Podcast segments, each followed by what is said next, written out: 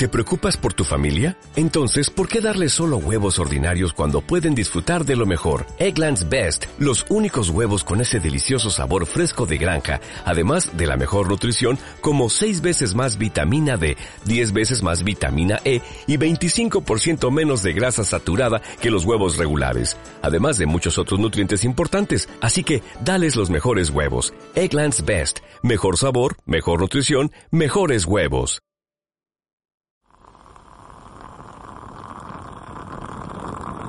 Hola, un saludo desde La Habana. Les habla Joanny Sánchez, cubana, periodista, ciudadana, y les traigo este cafecito informativo recién colado y sin azúcar para despertar. Estamos ya en mitad de la semana, un miércoles 3 de agosto de 2022 que ha amanecido con muchísimo calor, muchísimo calor, ya esto no es noticia, pero sí, aquí estamos sufriendo bastante el calor en La Habana. Y justamente hoy voy a empezar hablando de ahorro energético y precariedad laboral en Cuba, pero voy a pasar también a servirme el cafecito rápidamente, que el día está cargado de noticias.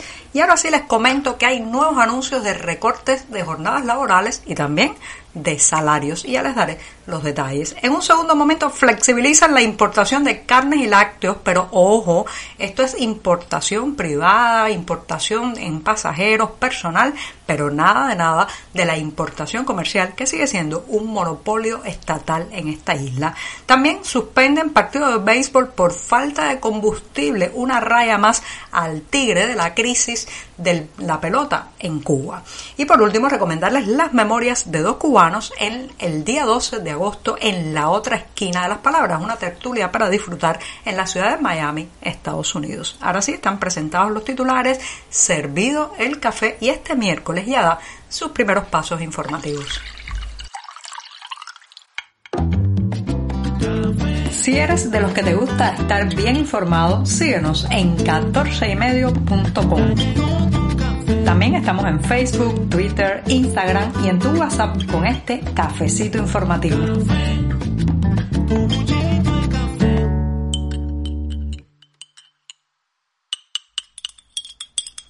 Termino de refrescar el café con la cucharita y de paso hago la cortinilla musical de este programa, así que me voy a dar un buchito amargo como me gusta a mí ahora mismo.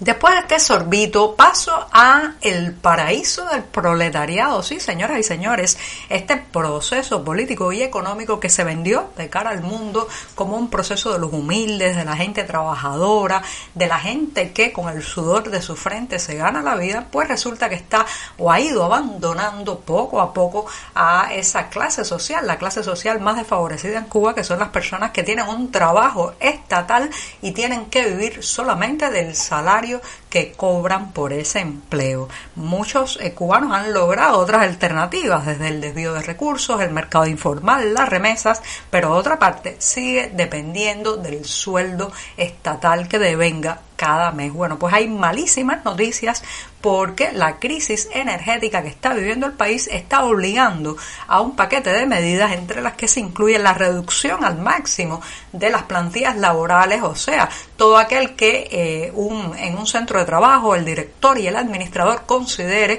que no tiene que ir a laborar cada jornada, que no tiene que estar allí, pues tendrá que quedarse en casa, algunos haciendo trabajos a distancia y otros esperando que los llamen para cumplimentar unas horas semanales en su trabajo. Pero esto además viene no con la garantía salarial, sino con la decisión de cada centro laboral de cómo recortar el salario de esa persona, de ese trabajador. Por tanto, vamos a ver horrores en los próximos días porque mucha gente que ya no tendrá que ir a su trabajo porque no se pueden encender las luminarias, no se puede encender el aire eh, acondicionado de estos locales u oficinas, no hay materia prima para producir nada porque los camiones con la materia prima no tienen combustible para llevarlas hacia su destino, bueno, esas personas probablemente vayan a su casa con el salario muy, muy menoscabado.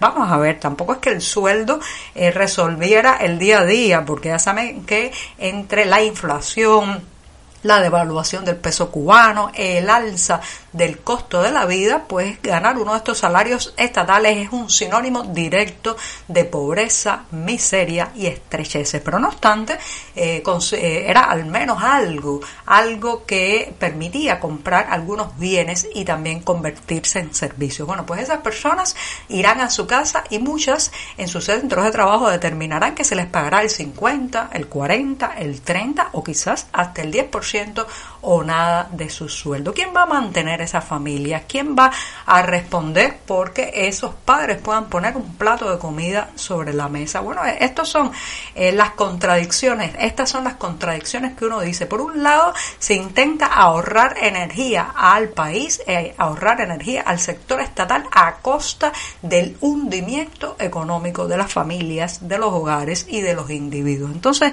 no sabemos dónde va a terminar esto, pero en las próximas semanas podría haber muchas personas prácticamente desahuciadas salarialmente en este país. Se contarán como desempleados, se abrirá un fondo de rescate para estas personas, podrán implementar ellas mismas algún tipo de negocio, empresa, importación privada que les permita sobrevivir. Esos son los cuestionamientos y las dudas, pero lo cierto es que cada persona que esté en esa circunstancia es probablemente un inconforme, un disidente y un enemigo que se ganará el sector estatal en Cuba.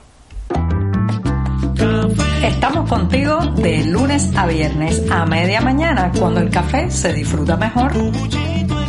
Comparte conmigo, con tus amigos e infórmate con este cafecito informativo. En medio del desespero que están viviendo las autoridades cubanas debido al aumento de las protestas populares en la isla y también en eh, una clara evidencia que no tienen un guion, un proyecto, un camino para implementar verdaderas y profundas transformaciones y cambios económicos en esta isla, bueno, pues las autoridades han, han anunciado este martes una flexibilización para importar carnes en conserva y también leche líquida. Esta es una nota emitida por el Ministerio de Agricultura que eh, pues habla de que hay una, una, digamos, una nueva normativa mucho más amplia en cuanto a regulaciones sanitarias. De acuerdo con este texto, se podrán ingresar conservas de res, cerdo y de aves de marcas comerciales reconocidas de al menos varios países, en total 13, entre los que se incluye España, Portugal, Italia, Estados Unidos, Chile y Uruguay, entre otros. Y claro, bueno, pues se trata solamente de una flexibilización, señoras y señores, en la importación personal.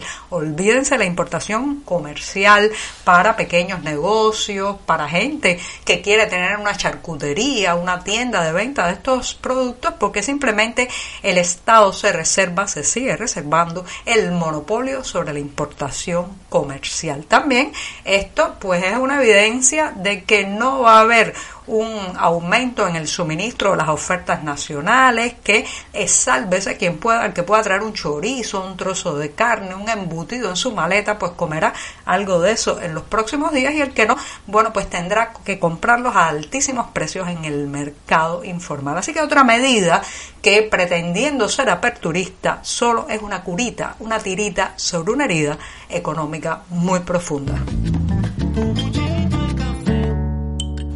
El béisbol cubano ha sufrido por años muchos inconvenientes, la fuga permanente de sus mejores talentos, el deterioro de la infraestructura donde se juegan los partidos de pelota y también pues la pérdida de digamos ascendencia o magnetismo entre las generaciones más jóvenes de cubanos que cada día prefieren más y más el fútbol. Pero ahora se ha agregado otro problema y es la falta de combustible. Esta semana se ha debido suspender el partido entre los equipos de Villa Clara y Cienfuegos. Este era el primer partido de la Serie Nacional Sub-23 y se suspendió por falta de combustible. O sea, problemas con la transportación que impidió que fuera pudieran ser trasladados los jugadores hacia el lugar donde se iba a disputar este primer partido de la serie. Lo cierto es, señoras y señores, que justamente uno se pregunta si está involucrado el equipo de Cienfuegos, que fue justamente la sede recientemente del evento o eh, digamos el acto oficialista por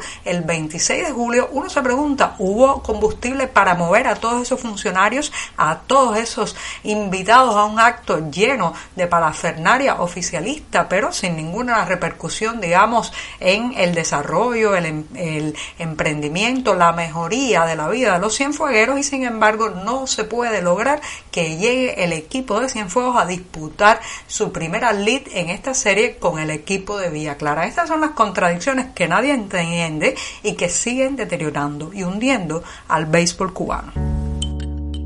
Y me despido en este programa en la jornada puente y bisagra en mitad de la semana recomendándoles las memorias de dos cubanos que se presentarán el próximo 12 de agosto en la otra esquina de las palabras. Esta es una tertulia que se hace en el Museo Americano de la Diáspora Cubana en Miami, Estados Unidos. Y allí esos volúmenes, uno de ellos se titula De mis días en la televisión cubana del autor Oscar López y el otro Recuerdos de un niño cubano de Fernando Torres Balmaceda. Los detalles en la cartelera del diario digital 14 y medio. Muchas gracias y hasta mañana jueves.